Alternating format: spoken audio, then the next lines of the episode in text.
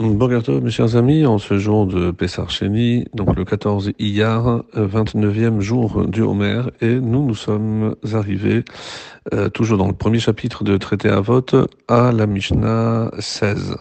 Et là, on va nous présenter un personnage qui s'appelle Rabban Gamliel, pour l'ancien, généralement on l'appelle, qui euh, disait régulièrement, et en parlant des juges notamment, fais-toi un maître, soustrais-toi du doute et ne multiplie pas les occasions où tu prélèverais la dîme de manière approximative.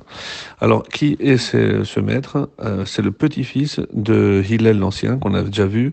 Donc, Rabban Gamliel l'Ancien, euh, c'était le premier Nassi, le prince, à être désigné par le titre de Rabban. Donc, c'est un titre qu'on n'a pas vu précédemment, comme pour mettre en avant son autorité, justement par la communauté des sages de son époque pour bien montrer que tout le monde l'acceptait comme tel. C'est notre maître.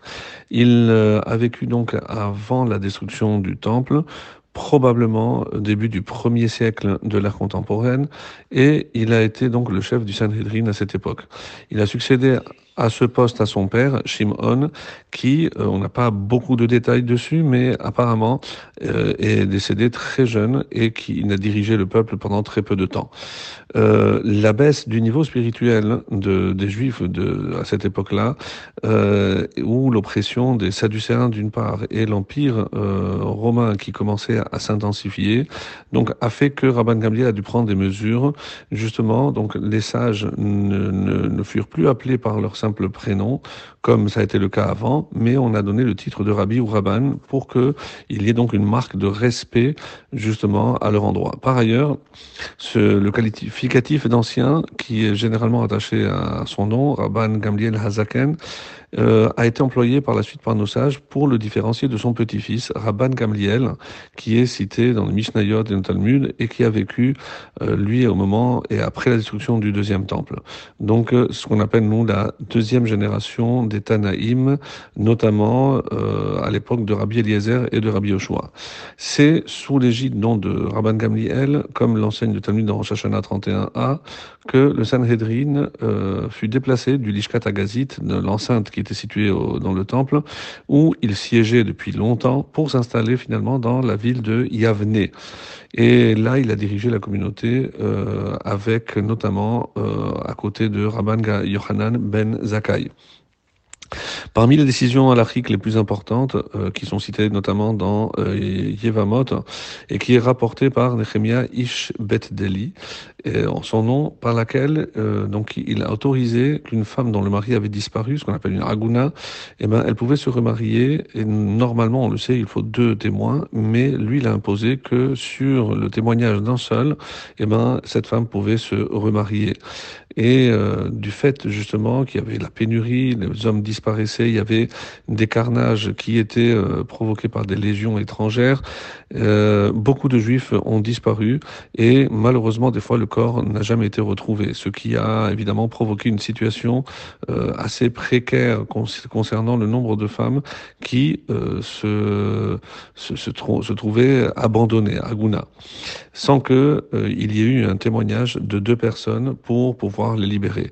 Et c'est devant ce, cette situation euh, Rabban Gamliel donc a euh, pris cette décision que ça on pouvait le faire à partir donc d'un seul témoin. Et c'est comme ça que la halakha va être euh, être fixée. Par ailleurs aussi, on dit que c'est sous son autorité que euh, Shimon Apakouli a rédigé le texte connu aujourd'hui de Shimon Asré des 18 bénédictions et face à la propagation dangereuse de cette secte dont on a déjà parlé, les Sadducéens, qui notamment refusé d'admettre euh, tous les enseignements et les interprétations de la loi orale, eh bien, Rabban Gamliel a insisté pour qu'il y ait une 19e bénédiction. Et cette tâche a été confiée à Shemuel Hakatan, qui était euh, l'élève euh, de, de, son grand-père, Hillel Hazaken, et c'est la fameuse bracha de la Malchinim ve que nous récitons encore jusqu'à aujourd'hui. Et euh, on peut aussi citer par, par rapport à euh, tout ce qu'il a laissé, c'est notamment que euh, il a imposé que la dépouille d'un défunt soit enterrée dans un simple linceul de lin. En effet, on nous apprend que, notamment dans Moed Katan 27b, qu'avant l'inhumation se, se déroulait de manière extrêmement onéreuse et qu'il fallait envelopper le corps de plusieurs linceuls confectionnés avec des tissus précieux. Malheureusement, donc les personnes qui ne pouvaient plus euh, payer de tels frais, eh ben, pour ne pas avoir honte, euh, ont cessé d'assister à l'enterrement de leurs proches pour ne pas ressentir cette honte. Lorsqu'il a vu cette situation, dans Rabban Gamliel lui-même, a pris l'initiative d'enterrer un de ses proches dans un linceul de lin comme ça, il a montré l'exemple, bien sûr, et c'est pour montrer qu'il ne faut pas dépenser de l'argent dans, dans, ces, dans ce, dans ce domaine-là. Et euh, selon toute vraisemblance, Rabban Gamliel, l'ancien donc dont on parle, il, euh, il serait mort donc une vingtaine d'années avant la destruction du temple, après avoir présidé donc le, le Sanhedrin et dirigé le peuple pendant 40 ans. Son fils, Rabban Shimon, que nous verrons dans la Mishnah suivante, Rabban Shimon ben Gamliel, qui est le premier de ce nom, qui n'est pas à confondre avec celui qui sera cité après dans la Mishnah et qui fut le petit-fils de celui-là, qui le succéda et mourut en martyr donc de la main des Romains. Et pour revenir aux commentaires de Bartinora concernant cette Mishnah, fais-toi euh, donc disait fais-toi un maître. Euh, c'est à propos donc de l'établissement des, euh, des, des, verdicts que l'on doit qu'on parle maintenant dans notre Mishnah, euh, qui traite donc de l'étudiant de la Torah. Donc on a vu la Mishnah 6 euh, avant. La Rab Gamliel vient aussi nous enseigner que lorsqu'un jugement se présente à toi, eh ben on, si un doute nous assaille, fais-toi un maître pour dissiper les, les, les, doutes. Euh, Soustrais-toi du doute, c'est la raison pour laquelle il continue, que lorsque le verdict apporté sur une affaire n'a pas déjà été consigné, eh ben, ne tranche pas tout seul en prenant toute la responsabilité, comme le faisait Rava, qui, lorsqu'une bête suspectée d'être Terefa lui était présentée, il la faisait passer entre ses mains entre les mains de tous les bouchers de la ville euh, pour qu'ils l'inspectent eux aussi. En effet, il disait que euh, qu'en agissant ainsi, seul un copeau de la poutre nous serait attribué, à savoir qu'en divisant sa part de responsabilité entre lui et l'ensemble des bouchers, eh ben, il réduisait aussi la punition qu'une éventuelle erreur pouvait euh, pouvait entraîner. Ne multiplie pas les occasions où tu prélèverais la dîme de manière approximative, car celui qui prélève les dîmes, à, on va dire à la louche, ne peut éviter de commettre évidemment un acte aux conséquences néfastes. En effet, s'il manque à son prélèvement par rapport à ce qu'il aurait dû être normalement prélevé, eh ben son prélèvement reste valide malgré le fait qu'elle nécessite d'être complétée, tandis que le reste de sa production de fruits, eh ben elle, elle est impropre à la consommation, euh, et c'est donc tout le problème. S'il a prélevé davantage de ce qu'il aurait dû, à savoir s'il a prélevé plus d'un dixième, et bien que sa production de fruits, elle sera apte à être consommée, la deuxième dîme demeurera défectueuse, car il en prélèvera dès lors moins que ce qu'il aurait dû, vu qu'il s'est trompé à, à, à la première dîme. Donc, euh, par rapport à cet enseignement, Rambam nous dit que le maître que l'on est enjoint de se donner ici n'est pas destiné à l'étude, comme euh, on l'a vu précédemment par rapport à la Hora. Il faut te donner un maître afin de te fier à lui dans l'ordre du permis et de l'interdit, dit Rambam, et d'être quitte du doute comme il est dit dans le Talmud d'Irushalmi, viens voir avec moi l'ancien du village en qui j'ai confiance et tu en seras content.